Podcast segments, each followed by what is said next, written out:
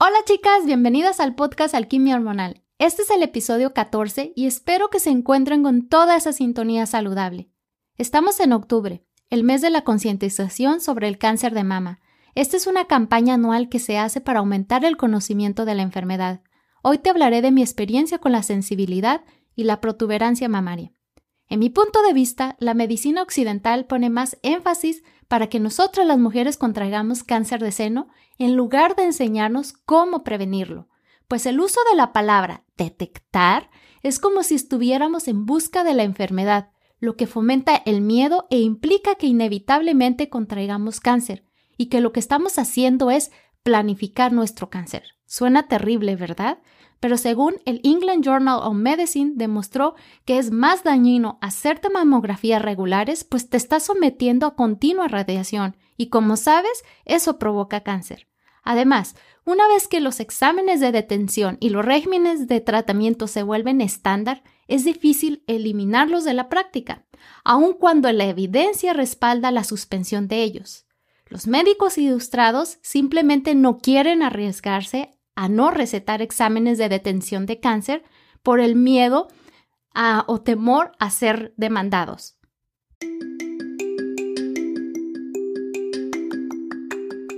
Bienvenida al podcast Alquimia Hormonal con tu anfitriona Edu Santibáñez. Edu es asesora en salud femenina, equilibrio hormonal, psicología de la nutrición, maestra de meditación y experta en hierbas para la salud femenina. Este podcast tiene la misión emocionante de traerte una dosis semanal de información e inspiración, compartiendo estrategias simples y efectivas de salud, psicología de la nutrición y crecimiento personal prepárate para convertirte en la experta de tus hormonas y para que experimentes una salud vibrante y disfrutes una vida con más poder y posibilidades. La sensibilidad y la protuberancia mamaria ocurren comúnmente entre las mujeres en todas partes, ya sea cíclicamente o por periodos de duración variable, antes, durante o después de los años reproductivos. El dolor de seno, también conocido como mastalgia o mastodonia, es la razón número uno por la cual nosotros las mujeres visitamos a nuestros doctores, pero es tan común que casi todos los médicos generales ven este tipo de problema en las mujeres. En mi caso, yo tenía 22, 24 años cuando me sentí varias bolitas en mis senos, hice cita con mi doctor, mi doctor me mandó a hacerme unos estudios, en donde me hicieron los estudios, me dijeron que eran, usaron este término, que eran gotitas de juventud. ¿Por qué? Porque estoy en mis años fértiles, entonces me dijeron que eso era muy normal, que eh, en efecto hacían que mis senos se vieran más grandes y me dijeron que la forma de desaparecerlas era así como una burbuja, reventarlas con una aguja. Me dijeron que era un procedimiento doloroso porque no se utiliza ah, la anestesia y me dijeron después te van a volver. Y no te preocupes, no es cáncer, no tienes por qué preocuparte. Entonces, yo hice caso a ellos, no hice nada al respecto, no, no me la reventé y, y dejé que pasara, que dejaran, que se desaparecieran. Los mismos químicos inflamatorios como las prostaglandinas y las citocinas que causan calambres menstruales también pueden causar sensibilidad en los senos. Tu tejido mamario en realidad pasa por cambios cíclicos cada mes que refleja lo que está sucediendo en tu útero. La diferencia es que la acumulación de líquidos y tejidos en el útero sale de tu cuerpo en forma de flujo menstrual, pero la acumulación de líquidos y tejido celular en tus senos simplemente lo reabsorbe el cuerpo. Por lo tanto, no es difícil de entender el porqué del dolor que le resulta a muchas de nosotras las mujeres. Estos cambios hormonales cíclicos también pueden explicar el por qué a menudo las mujeres nos ofrecen una variedad de terapias hormonales para el dolor de senos, tales como la opción que me ofrecieron a mí. Algunas mujeres experimentan dolor en los senos que no está relacionado en absoluto con el ciclo menstrual. Nadie sabe qué causa esto. Algunas fuentes piensan que está relacionado con la inflamación en el cuerpo, mientras otros especialistas piensan que está relacionado con los cambios neuroendocrinos resultantes de una de las interacciones sutiles entre nuestro medio ambiente, nuestras percepciones, nuestros sistemas hormonales e inmunes.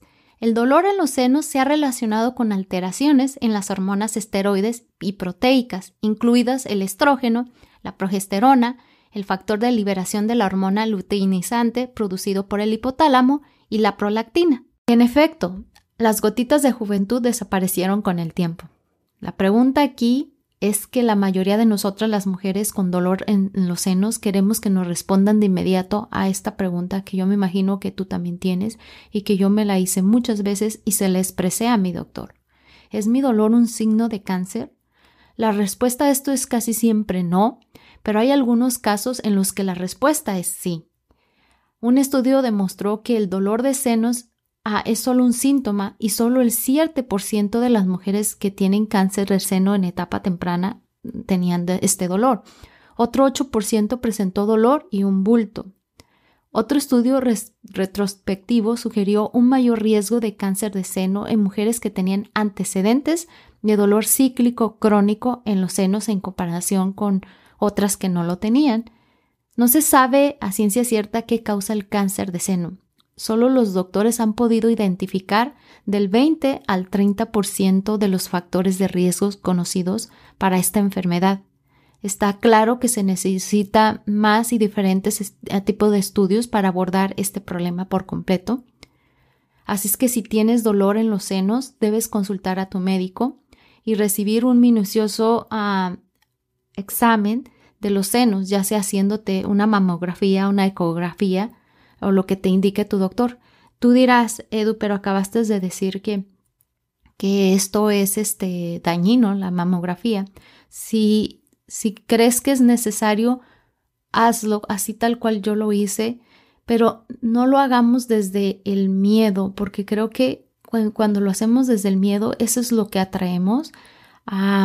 Ya te lo expliqué en, el episodio de donde hablamos sobre el miedo.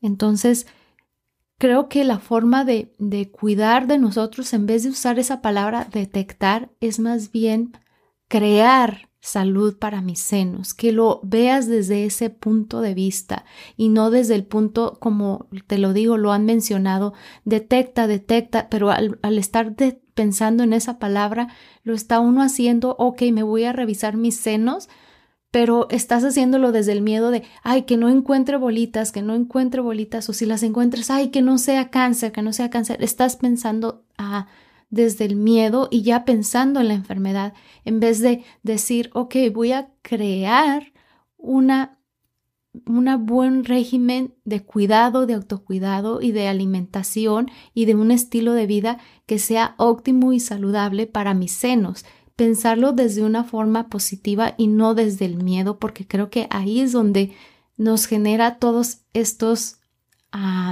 creencias que después se hacen el miedo. Ah, te lo digo, te pongo mi caso.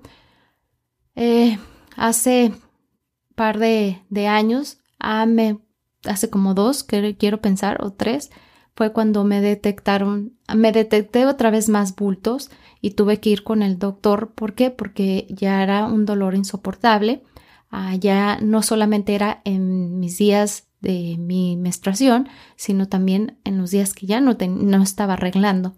Fui con el doctor, el doctor me mandó a hacer estudios. Llego con esta, ah, con a que me hagan los estudios, la asistente es la que está haciendo, ah, me está haciendo los exámenes y yo veo la expresión de su, de su cara al ver que, que algo no estaba bien y sí, tengo que aceptarlo. Me asustó muchísimo. Me dijo, ahorita regreso, voy a consultarlo con la doctora. Para mí cuando se fue parece que fue una eternidad. Regresa la doctora, me vuelven a hacer todos los exámenes y ella empieza a revisar, a medir mm, alguno de los quistes. Y ya lo que me dice es que uno de ellos estaba mucho, muy grande y que no me preocupara que era benigno. Entonces, ahí es donde yo le empecé a hacer varias preguntas. Le dije qué puedo hacer para, ah, para eliminarlos y me dijo que la única manera era uh, ya siendo ah, que me hiciera una cirugía para estirparlos. Pero me dijo, no, no necesitas porque no son malos, pero simplemente ven cada año a que te estemos haciendo exámenes y yo le dije, pero puedo hacer algo, otra cosa más, algo, mi alimentación o algo así. Y ella me dijo que no. que no era necesario, que todo estaba bien.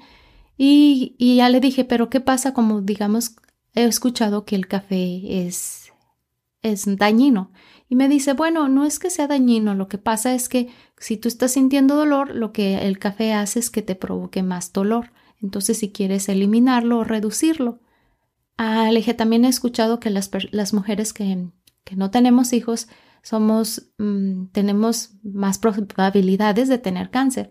Y ella me dijo que era, era cierto, pero también me, dijo que también hay muchas mujeres con hijos que tienen cáncer. Entonces dice, no es por ahí, no te tienes que preocupar por eso. Y creo que más bien en vez de preocuparme, más bien me ocupé. ¿Por qué? Porque yo no quedé muy contenta, aunque la, la asistente y la doctora fueron muy lindas, este, me escucharon, me contenieron porque tuvieron la empatía y se preocuparon porque yo me sintiera bien, contestaron mis preguntas, pero mm, yo sentía que, podía hacer las cosas de, una manera diferente. y creo que me puse a investigar tanto. En eso apareció a mí a los meses para estudiar para lo de todo esto de las hormonas. Y fue cuando me embarqué en esto porque dije, de aquí soy, creo que esto es lo que yo necesito aprender para poder enseñar. Y de ahí fue que me enseñé a hacerme un protocolo, que qué alimentación llevar. Es cierto que en ese momento no me quité la cafeína por completo, sí la reducí un montón, pero no me la quité. Si quieres saber la historia, está, ve al episodio donde hablo sobre la cafeína, ahí vas a contar mi historia porque finalmente la dejé.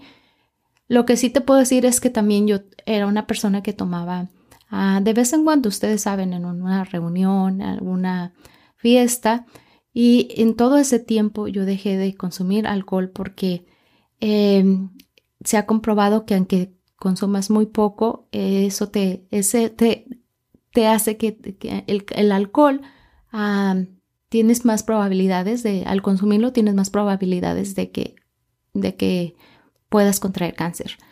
Entonces dije, no, ah, ahorita voy a hacer este protocolo, voy a, comer este tipo de alimentación, voy a eliminar los factores de riesgo, digamos, en este caso era el, alcohol, no voy a consumir tanta cafeína y también usé ciertos suplementos y eso me ayudó a eliminarlos por completo.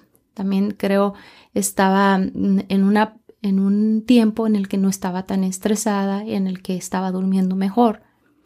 Ah, hace, hace unos meses empecé a tener ah, mucho estrés ah, por varias situaciones que estaban pasando en mi vida y también a no dormir muy bien.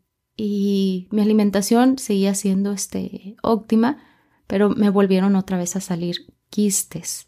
Entonces, lo que sí me dejó muy claro la doctora era que yo, por esto de que me salen constantemente, yo tengo que estar en revisión. Pero a lo que voy con esto es que hasta la fecha, en uno del, ahorita voy a, darte varios ah, consejos de qué es lo que hagas, como qué fue lo que yo hice. Y todo esto lo he estado haciendo de verdad desde el amor, cuidarme mis senos desde el amor. Cuando me doy el masaje a mis senos, lo hago desde el amor y no desde el miedo toda esta prevención o creación de salud, que más bien hay que llamarlo así, lo estoy haciendo desde el amor y no desde que no lo tengo que hacer porque es que no quiero que me dé cáncer, porque creo que cuando tienes esa mentalidad o déjame estar detectándomelo porque para que no me dé cáncer, creo que ahí es el problema, es la raíz de que ah, nos dé cáncer. Y el tipo ah, más común de dolor en los senos ocurre premenstrualmente. Ah, muchas veces lo he sentido, como te digo, ya no es tan común. Y está relacionado con los cambios hormonales en tu cuerpo que son parte de tu ciclo menstrual. En la fase lútea de tu ciclo, que son las dos semanas antes de que comience tu periodo, todas las mujeres tienen una mayor tendencia a retener líquidos y a ganar una o dos libras. Pero en mujeres más susceptibles, que en este caso creo que me apunto yo, este ligero aumento de líquidos así como otros cambios hormonales asociados con el ciclo menstrual, pueden causar presión o inflamación en el tejido mamario, lo que resulta ah, en sensibilidad en los senos. Si padeces de dolor de senos y tienes quistes y has decidido, como yo, no estirpártelos a través de la cirugía, pero no sabes qué protocolo utilizar, yo te voy a compartir lo que yo hice para poder eliminar el dolor y también los quistes. Pero también tienes que recordar y que te quede muy claro que puede que lo que a mí me funcionó, a ti no te funcione. Y también hay algo que te quiero recalcar, es que se trata de que mejoremos nuestra calidad de vida con este hábitos o protocolo que te voy a dar y no que la empeores con un exceso de estrés. Los hábitos se hacen poco a poco y con constancia. Mi primer consejo, como sabes, es que busques la ayuda de un profesional de la salud con quien no te sientas apurada y con quien le puedas proporcionar todo tu historial completo de todas tus preocupaciones sobre tus senos. Esto es para asegurarte de que no tengas signos de cáncer. Es ideal que tu médico pueda ofrecerte el apoyo emocional que necesitas para tratar el dolor de los senos, un bulto en los senos o ambos. El segundo consejo es que minimices el predominio de estrógeno y la inflamación.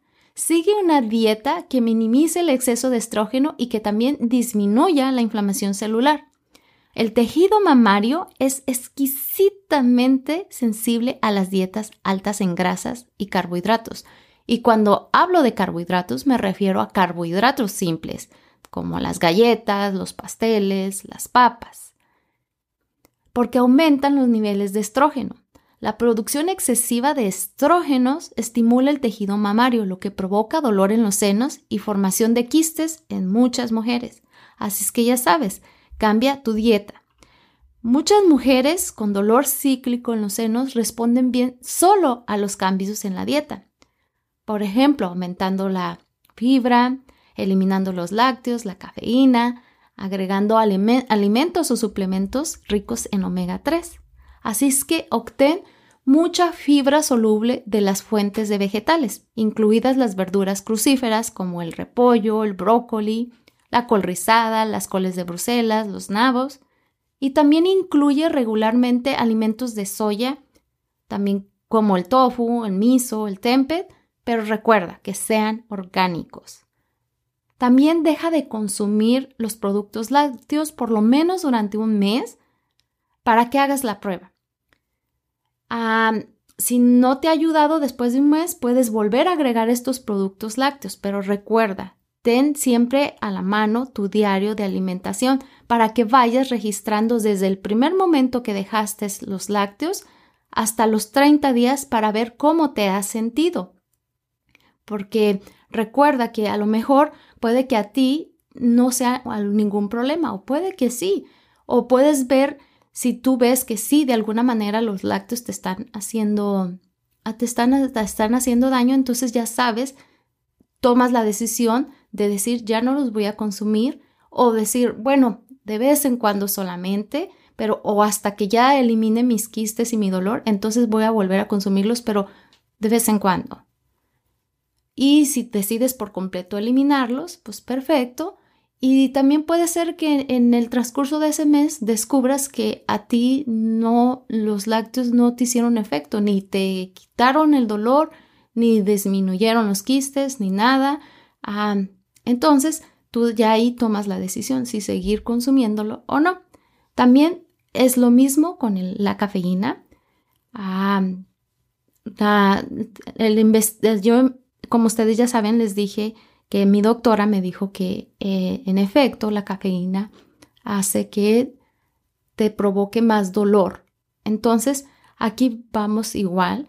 Si tú eres una persona que tú eres capaz de eliminar la cafeína de un día para otro, excelente. Si ese es el tipo de personalidad que tú tienes, excelente. Solo simplemente regístralo, vas viendo cómo se va sintiendo tu cuerpo, vas verificando que sí va eliminando tu dolor en los senos. Y si tú eres del tipo de personas como yo, que lo tenemos que hacer de una forma gradual para que sea permanente este hábito, entonces te invito a que gradualmente vayas eliminando el café, pero igualmente recuerda de registrarlo todo en tu diario de alimentación. Un suplemento que yo incluí en este protocolo de creación de salud y bienestar para mis senos fue el Vitex. El Vitex es excelente para el dolor de senos, en particular es útil para el dolor premenstrual de los senos y también ayuda a reducir las protuberancias y el dolor en solo dos ciclos. Esto significa en solo dos meses. Así es que úsalo en conjunto con el yodo. Pero acuérdate de ingerirlo a través de alimentos como las algas, las frutas y verduras. Yo no lo recomiendo en suplementos, a menos que tu doctor te lo haya recomendado, entonces consúmelo a través de suplemento. La dosis habitual es a primera hora de la mañana, antes del desayuno, porque es cuando la pituitaria es más receptiva. El Vitex es más efectivo durante los tres primeros o seis meses de uso. Después de eso, su efecto sobre la pituitaria comienza a disminuir. Yo que hice, consumí este suplemento de Vitex, lo hice tal como les estoy diciendo, en la mañana y solo por tres meses.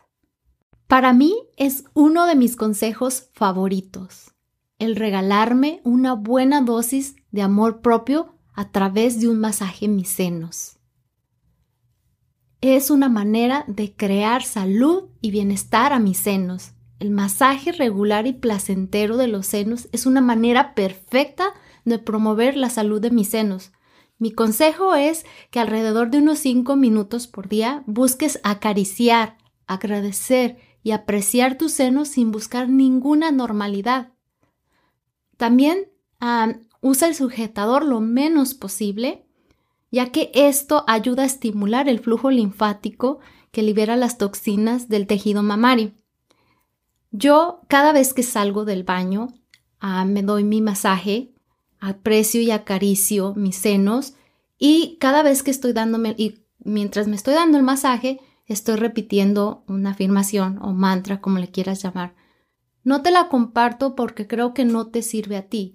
Yo nada yo más bien te invito a que tú crees tu propia afirmación, esa que vaya de acuerdo con lo que tú estás necesitando, esa que tú sientas que vibre de acuerdo a, a tu ser y a tus necesidades. Y lo puedes hacer, no necesitas hacerlo después de bañarte, tal vez lo puedes hacer cuando te vayas a acostar, cuando tú tengas el tiempo. Para mí siempre es después de bañarme, tal vez te puede funcionar, también tú hacerlo después de bañarte, Tal vez no, tal vez para ti sea en otro momento del día, pero anímate a darle cariño y amor y apreciación a tus senos, también a no usar tanto el sujetador, porque realmente a mí me hace sentir libre y relajada. No sé cuál es tu ah, sentir acerca de eso, pero creo que es una buena recomendación que dejes descansar un poco a tus senos, que se sientan libres. También otra recomendación es que tengas amor propio por ti, que siempre tengas un espacio para regalarte a cariño, porque nos han enseñado que a través de generaciones que el autocuidado, el autocuidado y la diversión es ser egoístas. Te pongo un ejemplo muy conocido y creo que es simple y efectivo. Es que una zapata te da la indicación de que antes de ayudar a otras personas tienes que primero ayudarte a ti, como poniéndote la máscara de oxígeno. No puedes dar lo mejor de ti si estás en continuo agotamiento, pretendiendo no tener consecuencias por ello. El cuidar de ti y de tu salud es lo más generoso e importante que puedes hacer por ti y por los demás. Así es que te recomiendo que hagas lo que sea necesario para nutrirte y amarte. Como ya te lo mencioné antes, la práctica de autocuidado y amor propio son un factor muy, pero muy importante en mantener una salud óptima, ya que el tiempo que le dedicas a cuidarte y amarte alimenta incondicionalmente a tus células, como con los pensamientos y emociones positivas que necesitan para reproducirse de una manera saludable. Hay muchas cosas que puedes hacer para cultivar este tipo de práctica como ya las hemos mencionado antes en otros episodios, meditar, decir afirmaciones positivas frente al espejo, pero recuerda que realmente te las creas y las sientas y vayan de acuerdo con tus necesidades, el usar la técnica de libertad emocional o tapping, mantener un diario de gratitud, caminar en la naturaleza, que es de mis favoritos, o simplemente tomar unas respiraciones profundas, ya que esto te ayuda a estimular el sistema nervioso parasimpático. Haz lo que, se, lo que tú sientas que apoya tu bienestar. Cada emoción que tienes está asociada con un proceso bioquímico en tu cuerpo, como ya lo hemos hablado en otros episodios. Así es que te invito a que te, a que te permitas sentir las emociones de placer y recepción y generosidad que fluyan a través de tu cuerpo. Mi último consejo es, de acuerdo a Laura García, especialista de la unidad de mama del Centro Integral Oncológico Clara Campal, ella afirma que el ejercicio aporta numerosos beneficios a los pacientes con cáncer de mama, pero en este episodio estamos hablando de cómo crear una salud y un bienestar para nuestros senos desde el amor. Y también estábamos hablando de un protocolo de cómo reducir el dolor y, y los quistes en los senos. Al principio de este episodio te hablé de cuál es la causa por la que provoca este dolor y estos quistes, y es por el exceso de estrógeno. De acuerdo a, e, a, esta especialista, Laura García, el ejercicio también ayuda a reducir el exceso de estrógeno. Y como ya hemos escuchado y leído en montonal de blogs y artículos y, este, investigaciones científicas, que el ejercicio muestra que tiene beneficios increíbles no solo para nuestra salud física, sino también para todas las áreas de la salud, incluidas las mentales, emocionales, intelectuales y sí, incluso el bienestar social. Así es que, como ya sabes, eh, te, siempre te voy a recomendar que hagas ejercicio. Creo que para mí el ejercicio es una terapia y no lo cambio por nada, pero lo que sí te recomiendo es, yo te puedo decir qué es lo que más me gusta a mí. A mí me encanta el entrenamiento con pesas, a mí me encanta salir en mi bicicleta o también usar mi bicicleta estacionaria uh, y me encanta el hiking. Pero tal vez a ti no te gusta eso. Y también me encanta caminar, como ya se los he dicho, en la naturaleza, pero creo que más bien eso lo tomo como una forma de meditar, una terapia emocional y mental pero tú eh, debes de escoger eso que a ti te llame la atención.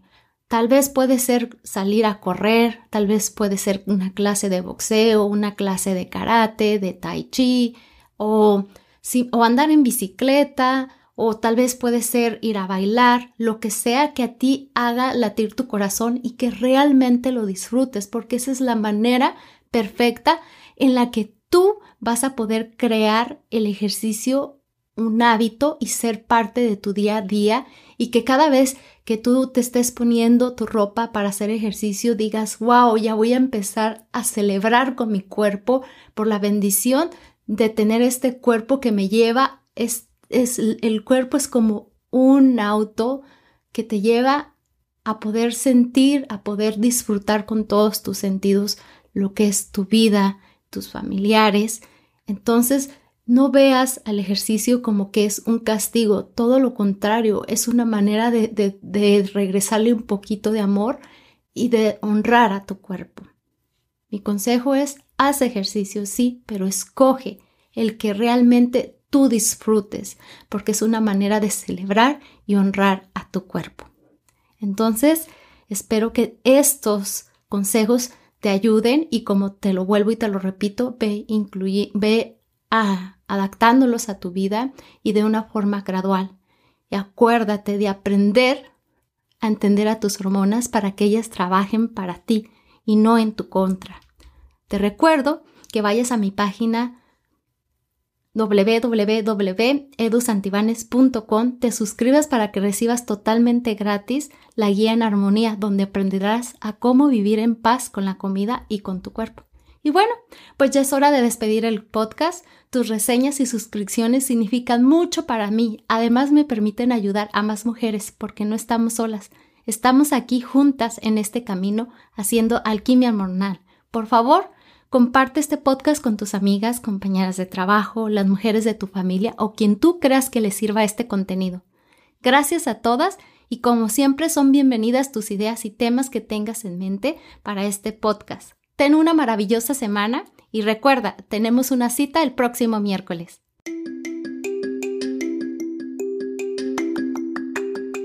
Escuchaste Alquimia Hormonal.